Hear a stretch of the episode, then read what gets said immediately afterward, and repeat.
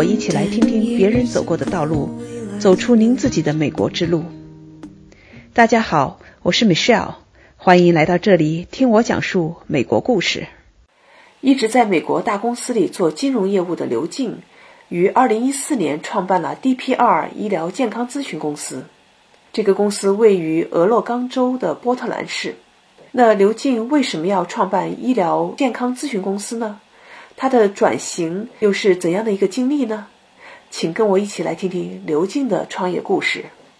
刘静，我听说你的话呢，是因为你前不久在西雅图这边做了一个关于医疗健康方面的一个讲座，你的讲座是讲到中国的医疗健康方面的市场，所以呢，我就很想邀请你，哎，给我们来聊一聊，一个是这方面的 expertise 啊，这方面的一些对市场的一些了解呀，帮助大家了解到中国的市场的一些情况。但是呢，另外一个角度，我也特别想请你来聊一聊你。是怎么在美国来发展的啊？是怎么样开始自己在这边的创业这个过程？那我们就先回到历史吧，先讲一讲你是怎么来到美国的？当年是哪一年过来的？当时为什么到美国来？好的，米夏，今天很高兴和你聊一聊。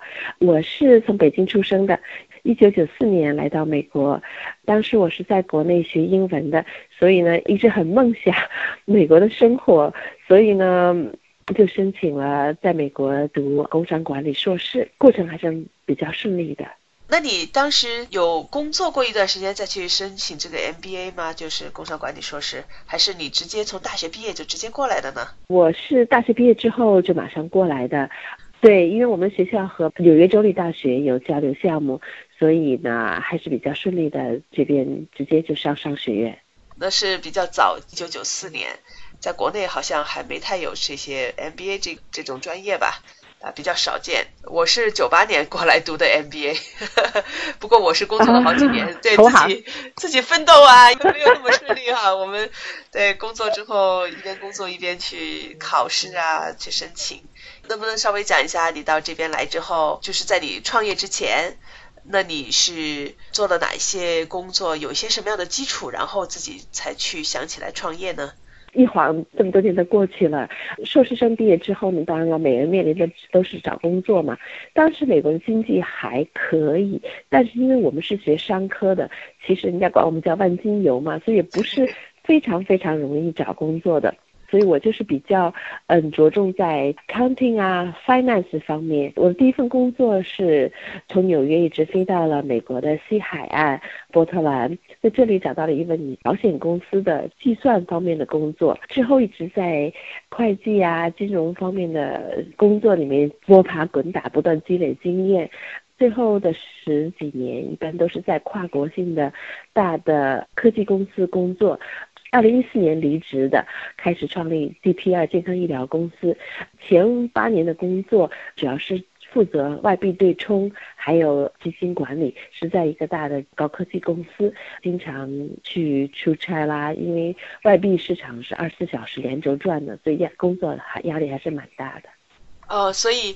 做医疗健康和前面那个工作看起来哈，并不是直接挂钩的，因为你刚才说到前面你一直做跟金融有关的这些工作，在其他的公司里面打工哈，比较专业的金融方面的人才吧。那后面做医疗健康出来创业，那到底是一个什么契机？什么东西 trigger 你，激发你下了这个决心，从大公司辞职去做这个呢？一步步积累的过程吧。虽然我是 CPA 啊，助理会计师啊，助理金融师啊，各方面的，但是呢，我的先生是医生，他自己和合作伙伴创立的社区连锁诊所已经有十一年了。所以在这十一年过程中呢，我也是耳濡目染，看到他们一步步怎么在医疗健康事业中不断的努力创新，所以我也是非常羡慕他们那一份。医生的献身的精神吧，对我来说呢，虽然在高科技工作中，我们做的都是很高端的产品啊，但是我感觉就是，我并没有和这个产品有非常直接这种感情上的联系。相比之下，做健康医疗，你可以和每一位患者、每一个家庭有一种很深的一种联系，同时他们的喜怒哀乐也变成了你自己的一种感受。所以我们所现在做的事呢。对每个家庭、每个医生都会有很多的帮助。在这十一年中耳濡目染吧，我也就决定在二零一四年开始自己做针对中国市场的健康医疗工作。哦，这个是受到先生的影响哈，等于说你们现在两个人都是在医疗健康的行业里，但是呢，他是开他的诊所，他还是做他的医生。从你的角度来讲的话，可能做的方向稍微不同。你人在美国西岸的俄勒冈州的波特兰市，那你再说做的是中国市场，能不能给我们稍微具体一点讲讲？具体做些哪些方面？怎么去做中国市场？虽然我跟我先生都是在做医疗，但是我觉得我自己并不是专业的医疗人士嘛，因为他毕竟是上过医学院，做过住院医，经过全方位的培训，而且做医生也有很多年了。他现在主要是做整个集团的管理，我从中也学了很多东西。对我来说呢，主要的方向是国内患者。医生，还有国内的医院，患者方面呢，为患者提供在美国的先进的诊断和治疗方法。很多的诊断是通过远程医疗来做的，比如说我们这边会有专科医生，还有会专科医生的团队。和国内的患者进行远程的交流，了解到他们的身体状况，还有他们的病史和病例，这样给他们提出更权威性的、更全面的治疗方案。同时，他们也很多患者来到这边进行治疗，主要是癌症患者。还有呢，我们就是针对国内的医生团队进行培训，比如说我们会定期有医生团队来美国这边进行临床实习，同时我们还会把美国的医生专家带到国内去举办医疗培训。比如说今年四月二十一号、二十二号，我们会在苏州与苏州肿瘤中心市立医院东区合作。第二届精准医疗的座谈会，的我们的医生来源于我们的合作单位西雅图癌症联盟。二零一五年，彭丽媛在盖茨夫妇的陪同下参观了西雅图癌症联盟中的一部分，就是 Fred Hutch 科研中心。同时呢，我们也和很多国家的公立医院进行人才培养的合作，主要是长期和短期的人才交流。我们也在积极的拓展。在医疗和高科技相间这个领域的商业机会，比如说，在我们和国内的医疗机构合作过程中，发现了很多美国的新兴公司可以提供很多新的产品、新的软件、用品，还有一新药的研发。我们也希望在这个科技与医疗相间的这事业中，能够为一些公司、为一些企业做一些相关的咨询和扶持工作。我刚才听到的是，一个是你们做远程的这个医疗诊断，第二个的话，你们是做关于医疗方面的一些培训，不管是请中国的医生过来，还是美国派医生到中国去做一些这种培训。第三点的话，你们也去看一些医疗的比较先进的。不管是技术还是方法还是药物的引进，引进到中国，帮助中国的患者，帮助中国的市场。第一点就是对患者的服务不仅仅是远程医疗，同时也协助他们来到美国去看病。第三方面呢，就是我们是想推进中美高科技和医疗公司的互相互助。相互借力吧，因为美国公司有它的长处，国内的公司或者工业园区也有他们的优势，所以相互借力，能够把自己达到一个更高的平台上去。你是说一四年开始的正式的创业是吧？对的，对的，我一四年是正式开始我这个公司，但之前呢也是在不断的，怎么说呢，摸索探讨吧，探讨的过程中，对的。你先生原来开诊所呀什么？那他不做这一方面的了吗？也是全职在跟你一块儿在做你们现在的这个刚才说的这几块业务吗？他自己非常非常忙。我们的诊所一共有三十多家，将近四十家，同时还有一个小的一个急诊中心。我们有自己的是 pharmacy，就是药房吧，还有我们自己的实验室。做诊所那边已经有将近五百名员工，非常忙。他非常支持我的工作，他是我们公司的叫做 advisor 吧，是个顾问，他起到这么一个角色。这两个公司也是姊妹公司，相互是互助的，因为很多医疗资源也来源于我们自己的连锁诊所。当然了，我们这边很多培训都是专科专家，也是从我们当地啊，还有是美国西北部很多大的医学院校，还有大的医疗中心聘请的这些顾问员工。哦，所以他这一块儿主要是在做这个诊所的这一块儿 business，呃，没想到你们做的这么大。哦，还好还好，只是我们双方都对这方面很有兴趣，就深耕下去吧，跟着自己感觉走吧。你那天做的那个讲座哈，讲到中国的这个医疗市场，根据你那天讲的内容，大概讲一下这个医疗市场的一个情况以及它的这个发展方向呢？怎么说呢？国内的市场当然了，呃，人口的红利这是没有人能够忽略的哈。很多美国的不管是医疗器械公司啊、制药公司啊，即使是现在大医院也都非常青睐国内的市场。对我来说呢，建国七十年来，国内的医疗事业发展也是蛮艰辛的哈。医疗改革这么多年，侧重点是不一样的。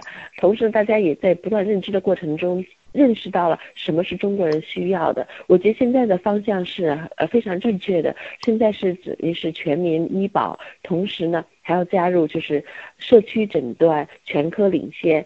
我觉得这些都是为老百姓提供便捷的医疗服务，同时呢也要。控制医疗费用的快速增长，在这个整个的过程中，中国医疗事业都是充满了商机，同时呢，也是有很多未知数的。我们的诊所是做社区全科医疗的，同时呢，我们在这边有非常先进的医疗理念、电子系统。被大家认可这个口碑，所以我们希望能够在国内也和相关机构合作，把这个品牌、把这一个模式带到国内去。对于我自己的公司 DPR 健康医疗，我们主要是着眼于另外一个方面，就是如果没有好的医生，如果没有完整的培训的过程，即使有再多的。社区诊所，我们只要为纪委啊，还有国家这些医医改领导所要达到的目的，还是不能够充分体现的。所以我们希望能够有机会相互配合，真正做一些对老百姓有利的实事儿吧。那我想，这个可能我们要回到在一个更基础的一个问题上，那就是中国的现在的做法哈。比如说，老百姓要去看病，和在美国其实还是很不一样的。能有差不多七八年前吧，我有一次出差，当时夏天嘛，我就带着家人，带着孩子啊一块儿去了。到了上海，第二天我们家孩子就发高烧，呃，那我要去做我的公事儿哈，我去开会，然后我家先生呢就带着。孩子去，当时是上海的儿童医院吧，就要去看病。因为国内嘛，那我们也都从国内出来的都知道，那就上医院吧，也不知道该上哪里去。小孩嘛，就带着去儿童医院，然后去到那儿，他过了一会儿他又回来了，他自己又把孩子带回来。他说，就是人太多了，要排很长的队去先挂个号，还是怎么回事儿？他干脆他就没排，呃，站了一会儿，他说不行，这个不能在那待着，他就出来了，然后自己跑到药店里去买了点药给孩子吃下。也后来反正烧也就退了，就慢慢就好了哈。所以我就觉得这是一个很不一样的地方，因为在美国的话，我们通常是孩子生病了，或者说自己生病了吧，我们会先打个电话给自己的家庭医生去约一下。然后去的时候基本上不用等哈，你约的那个点，你基本上到那儿。我觉得我最长的时候等过差不多十分钟到十五分钟吧，最长的时候，然后就看病了。通常我还没有得过什么大病哈，除了生孩子去了趟医院，其他的就是在那种诊所里，就是说很快就搞完了。所以这个过程还是很不一样的。我不知道现在国内到了什么一个情况哈，我们可以从这个角度可以给大家来分析一下为什么就是呃现在国内的以后的方向到底是朝哪个。角度来走，为什么要有这方面的一个改进哈改革吧？嗯，对的，国内医院人满为患，这是大家众所周知的。同时还有很多就是医患关系的紧张，国内也出现了很多暴力事件。首先，我们医疗资源是有限的，一点四亿人口就那么些，一千家三甲医院。大家有了病，当然都要往三甲医院去走了。这样，你去看一看北京的协和，你去看看北京的三零幺医院，还有很多就是华西医院和那湘雅医院。你看一看三四点钟的时候门口是什么样的状况，就是门庭若市嘛，嘈杂无比。就是医疗资源是有限的，所以呢，只能从两方面下手。一方面是提高普遍医生的水平。第二个就是说，你要控制一下，用政策啊，或者是其他的一硬性的手段来控制一下带患者的流向嘛。所以说呢，肯定是要到社区建立社区诊所，同时社区诊所要有非常过硬的医护人员，否则的话，即使是你在社区建立了几十家诊所，大家不去的话，同样是一种资源的浪费嘛。我感觉国内是。在医疗资源上也是下了很大的力气去提提高人员的素质，同时呢，也用政策来疏导患者的流向。我觉得只有这两种方法才有可能能够达到一种比较平和的一种状态吧。患者自己知道小病呢去社区，大病呢才去医院。现在呢，不同省级的卫计委也在加强患者这方面的教育，因为大家已经习惯了。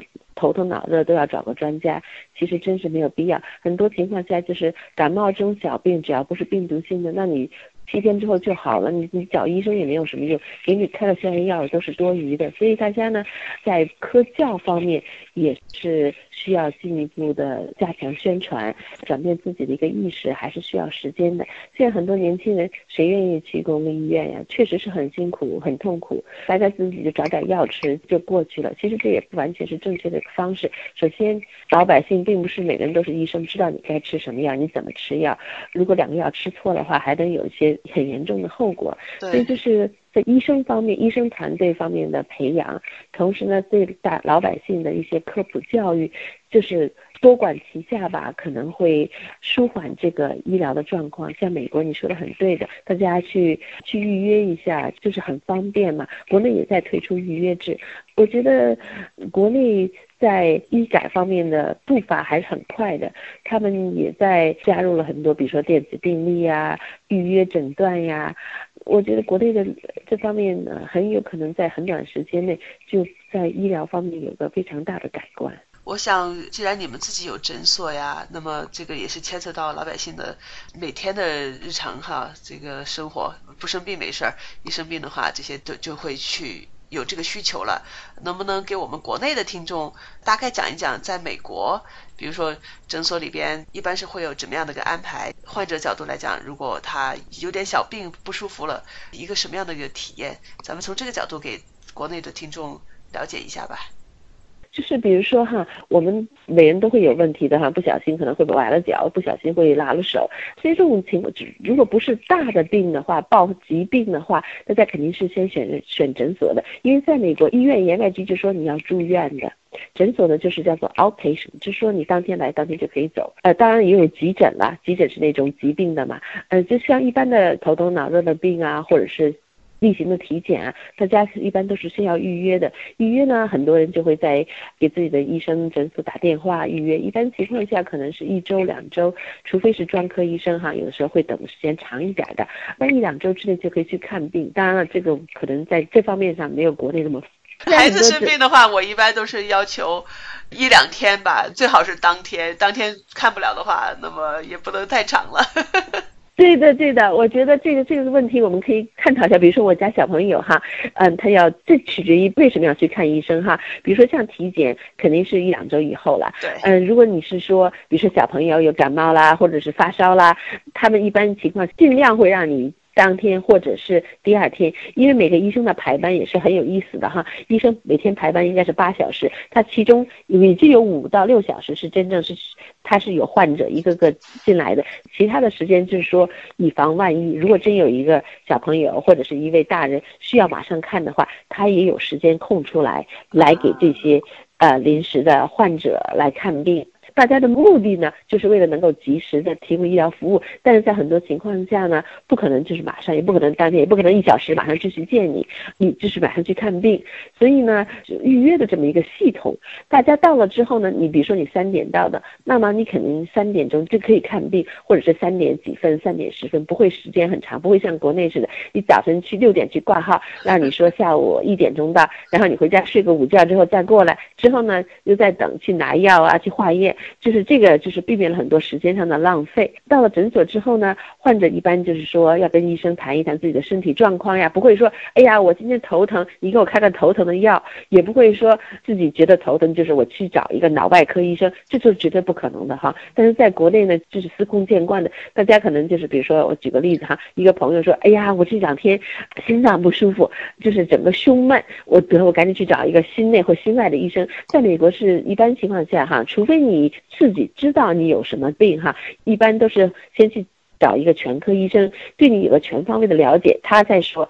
哦，你可能这个是有心脏病啊，或者什么，再去找一个专科医生来给你进一步的诊断。一般情况下呢，我还是对全科医生很信赖的，因为他们所受到的教育是非常广的，从头到脚他什么的知识都要学的。专科医生呢也会学一些的，但是呢，他们更多的是放入他的专业知识上去，所以这方面呢和国内有很大的区别。同时呢，国内大概患者的。观念也是不大一样的，很多人就是自己选择专科医生，因为国内全科这个概念还是比较新的。你去见了全科医生呢，他会花那么二十分钟，他已经对你的身体状况比较了解了。今天你来看病是为了什么？基于他对你身体这个历史的了解，还有你今天这个状况，他能够比较准确告诉你你可能会出现了什么问题，他可以给你开药啊，进行进一步化验呀。如果还是就是病症不能改变的话，他可能会让你去找全科医生。这里边我我觉得有一个区别哈，因为我把全科医生我叫他叫家庭医生哈，family doctor。因为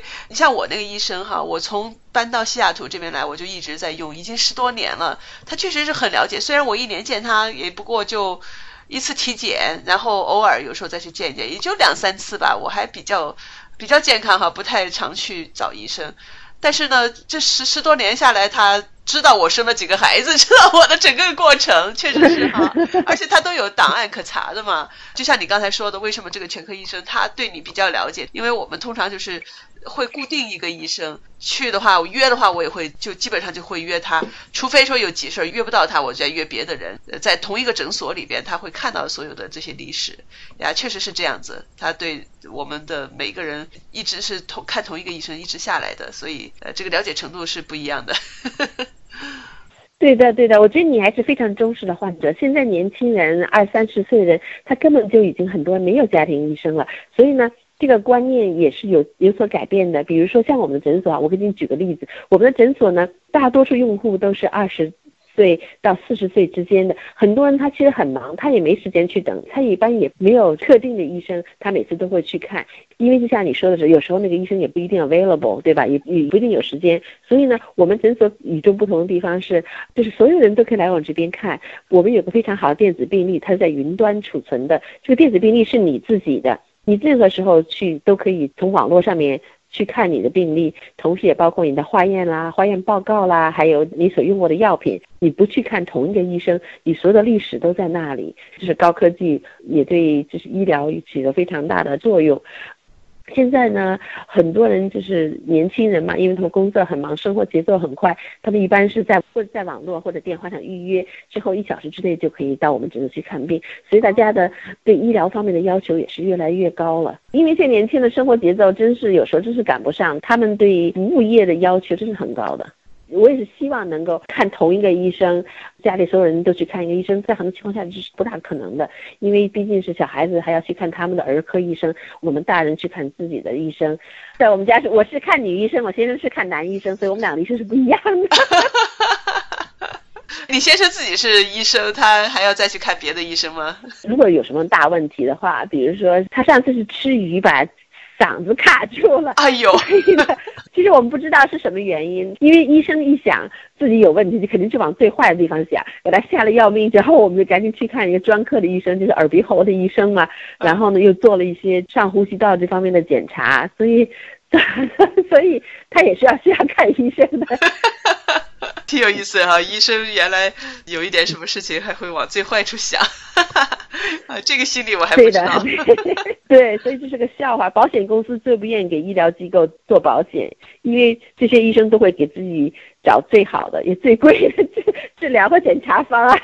对，既然提到保险哈这个问题，那咱们也给国内的先听众们分享一下，在美国这个保险是怎么回事吧？因为我们家里的话是。原来一直都是在微软工作嘛，我们两个人都在微软。后来我虽然离开微软，自己在创业，但是呢，我家先生还在微软，因为微软统一采购的哈，呃，所有的员工及他们的家属都是在一个保险之下。我对保险的了解也不是太多，因为这么多年不管在哪里工作都是靠公司他们提供的方案吧。我想你可能知道的情况多一点。那么一般的老百姓哈，那么他们都通过什么样的情况在美国得到他们的医疗保险呢？在美国哈，国家保险是一方面，国家保险是 Medicare、Medicaid，一般是给老人或者是低收入人群提供的保险。八十多岁以后才能用吧？那个 Medicare Medicaid，？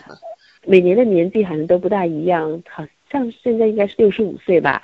就是美国百分之八十是商业保险，就像你说的似的，如果你是在公司工作的话，公司会统一的为他的所有的员工和家庭购买商业保险。所以美国商业保险在是非常活跃的。在国内相比之下，大部分都是国家的这种医保嘛，国家是二零二零年基本就是百分之九十几以上都是全民医保，所以在美国商业保险是非常重要的一部分。商业保险呢，它包括就是健康保险、视力保险，还有牙齿保险。不同的公司、个人都可以去购买，公司购买力可能会大一些，因为毕竟有几百号或者是上千号、上万号的员工和家庭，所以它的每年的价格也都是不一样的。它可能有就是 deductible 啊，就是每年多少是自己要掏腰包的，还有多少是可以保的。同时，它有非常。明确的款项，比如说哪种病是百分之多少可以报，哪种病是完全可以报的。同时呢，还有就是说哪些医生是他保险系统之内的，哪些医生是之外的。所以这些细节是很多很多的。在美国，商业保险是主流哈，呃，就比较多的人是走的商业保险。国家的这个保险给的健康方面的保险，只是说到了一定年龄之后，这退休的人才能够享受到。那中国的话呢，是全民的，是走的这个，至少朝这个方向嘛，全民走的是这个国家给的这个保险这条路，是吧？对的，对的。当然呢，也有很多人群开始买一些辅助的医疗，比如说像小朋友啊，父母希望他能够去一些私立诊所、私立医院去看病的话，就是买一些商业保险，也可以来那个减少自己的经济负担嘛。还有一些人就是买了些海外保险。就是为了能够就是到海外去进行体检啊，或者是治病。我说句我个人心里的话哈，我感觉还是咱们中国的这个国家政府比较体贴老百姓，给大家相比较便宜的方法，让大家都能够得到保险哈，医疗方面的保险。那是肯定的，因为确实是有上亿人民币的支持。当然了，所有国家对老百姓来说，不管医疗保险包含的多还是少，有总是比没有好。对。因为美国这边的话，如果说按照这个人口比例的角度来讲，商业保险那么高，那等于说是这方面的负担，呃，还是在企业的角度上，或者说在我们个人的角度上，如果你没有工作，那你就是个人掏腰包啊。这也是为什么我想在美国，其实还是有不少人他没有去买医疗保险。你有这方面数字吗？哦，这个数字我还没有，但是没有保险人确实是也。不少，不在少数，因为确实是保险的价格每年都在不断增长。比如说像一个家庭哈，就是一家四口，自己作为员工，自己只担负百分之二十的保险费用，一个月要一两千美金呢。这是我以前呃公司的数据。一家四口，比如说我哈，我每两周发工资，其中有将近八百美是我自己交的保险，但这个保险我所交的只是。所有保险费用中的百分之二十，言外之意，公司还要再交百分之八十，所以这是很大的一块负担，不光是个人，这企业也是很大的一个负担。哦，有这么贵？那我也得回家查查我们家的这个现在的工资单儿，看一看。我还没想到是这么贵，我还以为是一家四口总共一两千一个月，然后自己掏出的只是那，比如说两千块钱的百分之二十。这个不同公司也是不一样的，有的很多公司可能福利比较好，公司可能会付更高的百分比。嗯，反正公司和公司是政策方面是不一样的，但是保险的费用在不断增长，这是事实。对，这个确实是。总体来讲，这也是为什么当时奥巴马他要搞个，对吧？奥巴马 Care。那刘静，总体来讲的话呢，你在美国创业哈，我现在也是在创业。那咱们其实有很多的。中国人、华人在美国来的话，那么通常都是先出来留学，然后呢再慢慢工作，就是我们前面走过的那条道路哈。说实话，中国现在发展也挺快的，那中国的机会也很多。我想听听你的想法，就是你现在回头来看，如果说当年留在中国一直这么发展，哎，你自己有个什么样的看法，有个什么样的评价呢？我觉得国内这二十来年确实是发展的非常快，像我们很多同学也都是成功人士，在国内不管是在事业上还是经济上都做得非常成功。在某些情况下哈，我们可能是走了一条有些与众不同的路。在美国虽然是说有很辛苦的时候，但是我感觉还是呃很有收获，给了我一个更丰富的人生吧。因为像我，嗯，是学。英文的能够从英文转到商科，从商科又转到医疗，这是一个很有意思的这么一个事业上的变化。当然了，这么多年有很多的契机，也有很多的机会，嗯，有些我也把握住了。来了美国之后，我感觉我可能从心理上感觉是说，我有更多的机会，完全需要自己来把来掌控。当然了，国内现在。和以前二十多年前也完全完全不一样了。就如果二十多年前我没有出国的话，我想我现在可能不会做我现在想做的事吧。现在非常开心能够做自己想做的事，这可能是二十多年前和现在相比不同吧。啊好。要从我个人的角度来讲的话，我是觉得，因为我的有很多同学也发展的挺好的，他们把握住了哈中国这个迅速发展的这个时代，在摸索的过程中有很多机会哈，能够比较迅速的 增长他们的财富。对，还有一些同学他比较聪明，他在这个过程中他掌握住了中国的这个房地产的这个 机遇哈，比较早的买房，然后呢又比较能折腾，搞了一套房又一套房。那他们在这个角度上来讲，如果说你要看这个净值，我觉得他们的净值可能比我现在在美国大公司打工了这么多年攒的这个钱要多哈。国内我觉得机会还是挺多的，而且你看现在的创业呀，年轻人哈，他那个创业气氛啊也都挺不错的。也确实是我很赞同你另外一点哈，就是说我们人生阅历上，那这个东西成功不成功还是自己的定义。我很小的时候，我当时就是有一个梦想，最大的梦想就是我要去周游世界。所以呢，对我来讲的话，当年迈出了国门，当然我当时也是工作了一段时间哈，出来。其实是很想学习管理方面的一些比较先进的理念吧和方法，然后我想带回国去。所以从我个人角度来讲，是等于说是经过了二十年之后，又回到初中去做自己真正要做的事情，也是很开心了。归根到底吧，我想说的一句话就是，其实这个人啊，自己的道路还有什么叫做成功哈，是自己来定义的。只要选择自己想做的事情，选择适合自己做的事情，那就是一个成功，就是你自己。的道路，呃，不用去跟别人比较，更是说不用去在这个收入哈、金钱的角度上拿数字来比较，我觉得那个是没有什么太大意义的。对的，对的，我完全同意。那好，我们今天就到这里，非常感谢你呃抽出时间来 跟我聊一聊你的这个在美国的经历，以及对医疗健康这个行业的一些基本的一些知识吧，算是给我们也普及了一下，还有一些你的一些洞察，非常感谢。谢谢陛下谢谢各位听众。